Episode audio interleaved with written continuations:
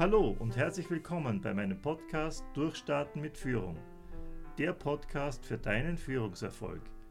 Hier bist du richtig, wenn du den Wechsel in eine Führungsposition erfolgreich bewältigen möchtest.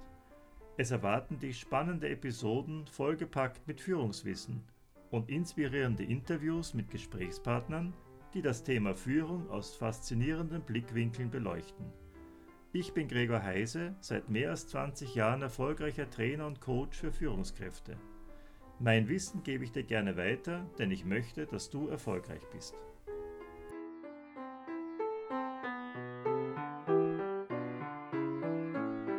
Liebe Podcasthörerinnen und lieber Podcasthörer, ich freue mich, dass du auch in dieser Episode wieder dabei bist. Vom Peter Drucker, einem der wichtigsten Management-Theoretiker stammt der Ausspruch, eine Führungskraft muss im Grunde nur eine Person führen und das ist sie selbst. Dieser Satz beschreibt Führen im Wesentlichen als einen Prozess der Selbstführung. Das ist für viele zunächst einmal ungewohnt, denn meistens wird in der Führungslehre oder wenn man sich überhaupt mit der Führung beschäftigt und wie ist gute Führung möglich, wird meistens zunächst einmal auf das Thema Mitarbeiterführung fokussiert. Also wie führe ich meine Mitarbeiter, wie kann ich sie motivieren, wie kann ich gute Mitarbeitergespräche organisieren, ähm, wie läuft die Kontrolle ab und so weiter. Und hier wird eigentlich das umgedreht und man sagt also, das ist eigentlich äh, zweitrangig. Im ersten Moment kommt es eigentlich darauf an, dass du als Führungskraft in der Lage bist, dich selbst gut zu führen.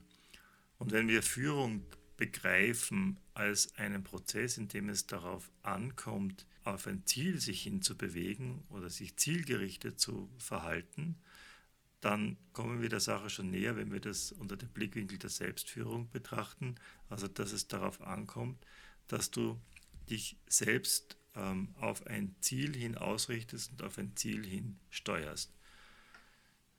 Warum ist das auch so wichtig? Ich denke, Führen hat sehr viel auch mit, mit Folgen zu tun und Gefolgschaft leisten. Und wenn ich als Mitarbeiter jetzt ähm, nicht das Gefühl habe, dass sich jemand selbst gut führt und zielgerichtet vorwärts bewegt, dann ist es auch für mich sehr schwer, diese Führungsrolle, die jemand in Anspruch nimmt, ähm, auch dann anzunehmen oder zu respektieren.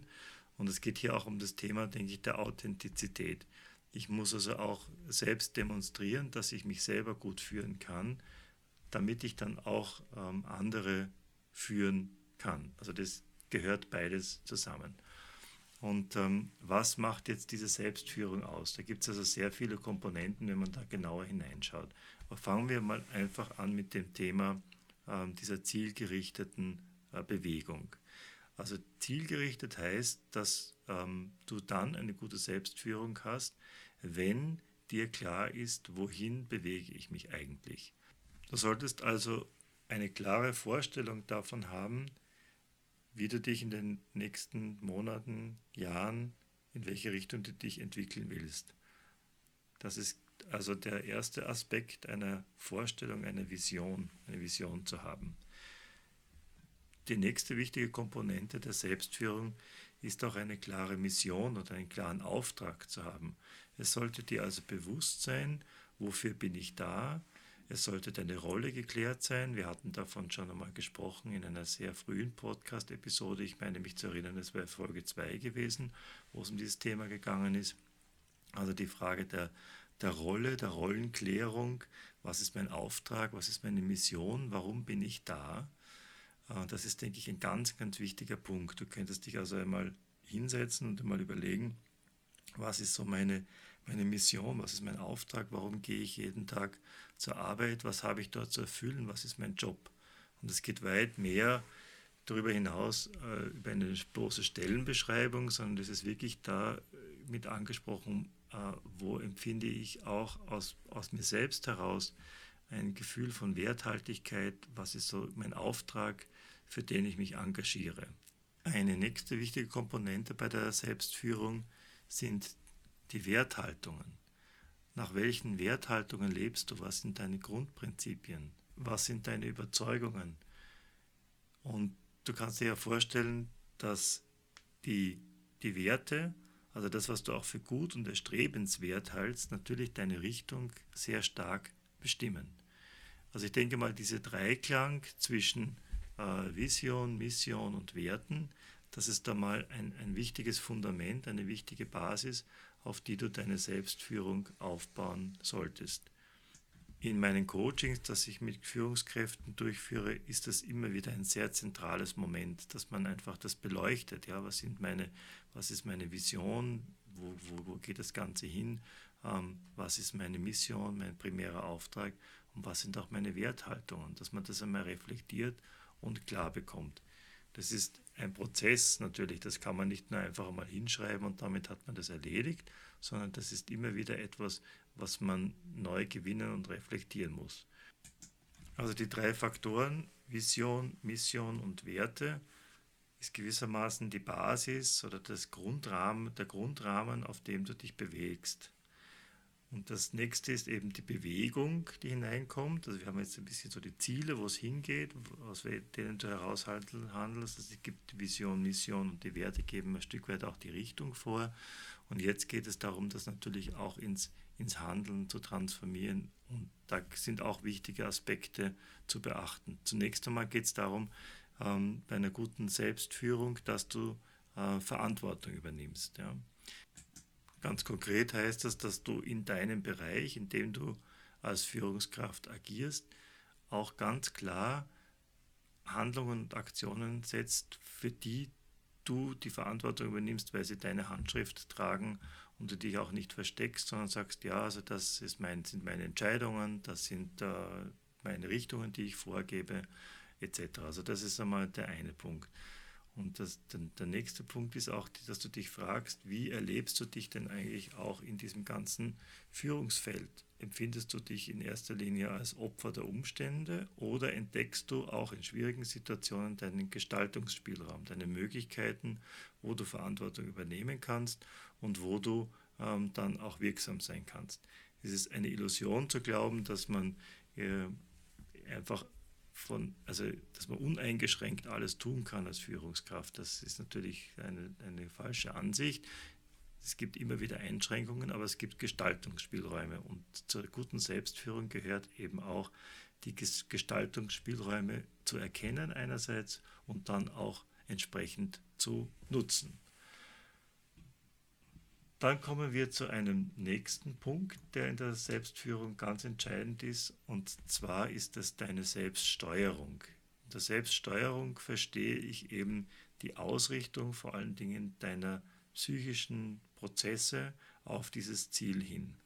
Ähm, wir, man kann Selbststeuerung auch vergleichen mit ähm, einem Dirigenten, der einem Orchester vorsteht und ähm, du wärst, die Selbststeuerung wird eben dann äh, symbolisiert eben durch den Dirigenten und die, die einzelnen äh, Mitglieder in diesem Orchester, das sind dann unsere psychischen Prozesse, die ähm, man untereinander koordinieren muss. Also das sind zum Beispiel Emotionen, das sind Gedanken, das sind deine Werthaltungen, äh, das sind Empfindungen, die alle miteinander äh, interagieren und die Selbststeuerung greift eben ein und kann also, also von oben, von top-down, also von, von, von der obersten Kommandozentrale gewissermaßen, alle diese Prozesse moderieren und äh, koordinieren. Als Beispiel ist, wenn du dich über einen Mitarbeiter geärgert hast, ähm, dann äh, hast du vielleicht eine negative Emotion.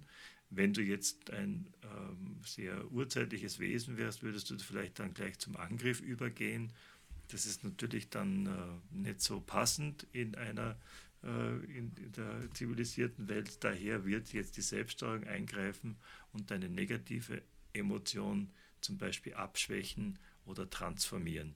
Es geht auch in die andere Richtung. Du kannst auch über dich etwas übermäßig freuen. du bist zum Beispiel bei einem Kunden und hast einen Abschluss gemacht und hättest jetzt den Impuls, also dem um den Hals zu fallen und äh, so deine Freude zu zeigen. Das wäre wahrscheinlich auch inadäquat. Also wird man dann die Freude auf eine andere Art ausdrücken. Das nennt man Selbststeuerung im Prinzip. Also dass man diese ganzen Prozesse, die ja auch sehr emotional sind, situationsadäquat reguliert. Die Selbststeuerung kann natürlich auch versagen. Ähm, das kann natürlich gerade in, in, in emotionalen Situationen passieren. dass man sich eben nicht mehr äh, dass man sich eben nicht mehr steuert von oben nach unten, sondern dass Emotionen die Herrschaft übernehmen. Als Beispiel sind eben gerade Konflikte äh, recht gut anzuschauen.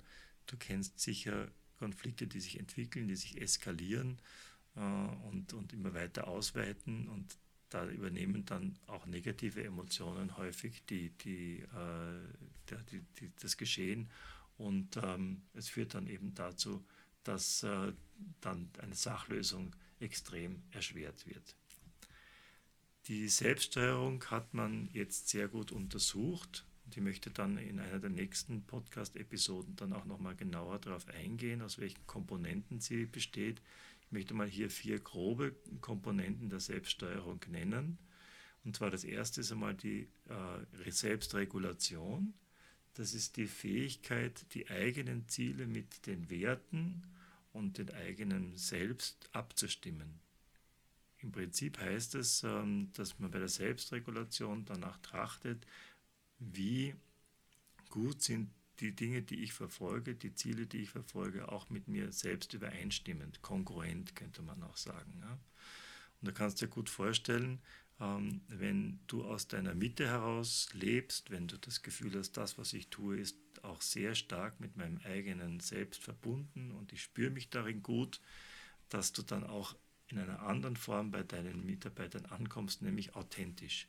Also gerade Führungskräfte, die, die, die sehr stark das verkörpern, äh, wofür für sie auch leben und man, das, man spürt auch direkt, dahinter steht die, die, die ganze Person, da wird man auch ganz anders anerkannt, akzeptiert und auch respektiert. Und da braucht man gar nicht viel tun oder mit Hierarchie arbeiten, sondern man hat eben das Gefühl, hier ist ein Mensch, der steht hinter dem, was er sagt. Und das ist eben eine Selbstregulation, ein abgestimmt mit dem, mit dem inneren Erleben. Die zweite Komponente der Selbststeuerung ist die Selbstkontrolle. Das ist die Fähigkeit, auch ein Ziel hartnäckig zu verfolgen, auch gegen Widerstände. Das ist ganz klar, dass ähm, im Leben, auch wenn man noch so schöne Ziele hat und die auch noch so werthaltig sind, dass es Situationen gibt, wo es Hindernisse gibt, wäre, wäre ja unsinnig anzunehmen, dass das nicht der Fall ist. Und gerade dann ist es wichtig, auch ein Ziel zu verfolgen, hartnäckig dran zu bleiben und nicht die Flinte ins Korn zu werfen. Man kann das natürlich auch übertreiben, das kann auch äh, erfolglos sein und man kann trotzdem hartnäckig an dem Ziel festhalten. Also sich davon zu lösen, ist natürlich auch eine Selbststeuerungskomponente. Und die, die, die, die Selbstkontrolle und die Selbstregulation, das sind eben zwei Seiten einer Medaille. Ähm, es geht eben nicht immer nur, dass man immer mit, sei, mit seinen Wertsystemen abgestimmte Ziele verfolgt. Es gibt auch manchmal Sachen, wo ich sagen muss, da muss ich Dinge durchsetzen, auch als Führungskraft, die mir vielleicht nicht unbedingt auch hundertprozentig mit mir selbst übereinstimmen. Ähm, es könnte zum Beispiel sein, dass ich eine Kündigung durchsetzen muss oder dass ich bestimmte äh, Restrukturierungsmaßnahmen durchsetzen muss, die mir vielleicht auch gar nicht so angenehm sind.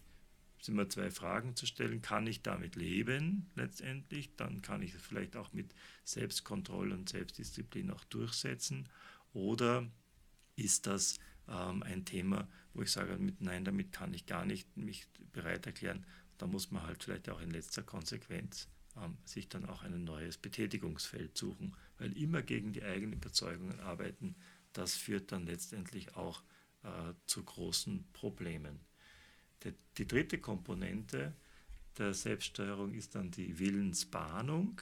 Damit beschreibt man eben, dass man auch die Dinge, die man sich vornimmt, auch die Sachen, die man plant, dann auch tatsächlich umsetzen muss. Und man spricht deshalb von Willensbahnung, weil ein, ein Willen haben ist die eine Seite, die eine Komponente, aber das dann auch tatsächlich dann in ein, in ein Tun zu verwandeln, ist nochmal eine, eine zweite Sache. Du kennst das sicher, dass man manchmal viel zu tun hat und man weiß auch, was man zu tun hätte, aber man findet nicht so den richtigen Anfang, man kann nicht richtig einsteigen, es mangelt einem an Initiativkraft. Da ist eben die Willensbahnung nicht so gut. Und diese Willensbahnung, mit der werden wir uns auch nochmal ausführlicher beschäftigen, weil gerade da stecken auch so Themen drinnen wie Aufschieben, Dinge fertig machen, die eigenen Dinge verfolgen, Konzentrationsfähigkeit, ja, dabei zu bleiben und viele Dinge mehr. Und schließlich ist die vierte Komponente, die zur Selbststeuerung dazugehört, dann auch noch der Selbstzugang unter Stress. Gerade wenn man Stress äh, erlebt, dann ist ab irgendeinem Zeitpunkt verliert man sich dann auch und seinen Kontakt zu sich selber. Das ist ein, ein, eigentlich ein Mechanismus, der da, der da Platz greift, also dass ähm, man dann sich selber weniger spürt, auch in, in extremen Stresssituationen. Die Frage ist allerdings, wie rasch tritt das ein? Also wie gut kann ich eigentlich mich selber noch im Stress spüren und habe ich auch die Fähigkeit dann auch im Stress gegenzuregulieren, kann ich Stress reduzieren kann ich geeignete Maßnahmen äh, einleiten, um auch aus dieser Stresssituation herauszugehen. Dazu ist aber Voraussetzung, dass ich das auch spüre. Wenn ich das nicht kann, wenn ich das Selbstgespür auch weniger gut habe, dann kann es mir sehr leicht gelingen, dass ich dann eben anfällig bin für Fremdsteuerung und gar nicht merke, dass ich Dinge umsetze und tue, die mit mir, mit meinem Selbst gar nichts äh, übereinstimmen, was dann in letzter Konsequenz auch bis hin zu einem Selbstverlust oder auch zu einem Burnout führen kann. Also diese vier Komponenten, Selbstregulation, Selbstkontrolle, Willensbahnung und Selbstzugang, sind die Aspekte, die, die diese Selbststeuerung umschreiben. Fassen wir also noch einmal kurz die wesentlichen Komponente der Selbstführung zusammen. Vision, Mission und Werte geben das Grundfundament ab. Dann ist es notwendig, dass ich daraus Ziele entwickle und einen Handlungsraum entdecke, in dem überhaupt Handeln möglich ist und mich auch als fähig erlebe, handeln zu können. Und in dieser Bewegung auf dieses Ziel hin geht es denn darum, mich selbst zu steuern und das heißt, meine inneren Prozesse auf die äußeren Gegebenheiten abzustimmen. Und bei der Selbststeuerung geht es eben um diese Faktoren der Selbstregulation, des Spürens, also mit dem, was ich tue, stimmt das mit mir überein. Dann der Möglichkeit, das auch äh, zu planen oder zu selbst eine Kontrolle aufzubauen, also eine zielgerichtete, geplante Bewegung auf das Ziel äh, in Gang zu setzen. Dann eben das auch umzusetzen in der Form, dass ich dann initiativ werde und schließlich auch noch bei Schwierigkeiten, die sich auf diesem Weg auftun, auch Möglichkeiten zu entwickeln, mit diesen Schwierigkeiten fertig zu werden und bei Stress und Anspannung dann auch entsprechend gegen zu steuern. Gerade die Selbststeuerung kann man heute durch Testverfahren sehr gut herausfinden und ich biete ja auch auf meiner äh, Homepage eine Möglichkeit an, die eigenen äh, Selbststeuerungskompetenzen einmal selbst zu überprüfen und dann in einem Coaching-Gespräch würdest du dann auch eine Rückmeldung dazu bekommen, wie es bei deiner Selbststeuerung ausschaut. Den Link dazu findest du dann auch in den Shownotes und ich würde mich freuen, wenn du hier einfach mal diesen Schritt machst und einmal versuchst, deine eigene Selbststeuerungskompetenz herauszufinden. Das war mal ein Einstieg in das Thema Selbstführung. Wir werden in den nächsten Episoden dann noch einige Aspekte herausgreifen und die dann noch entsprechend vertiefen. Ich danke dir, dass du mir zugehört hast. Bis zum nächsten Mal, dein Gregor Heise.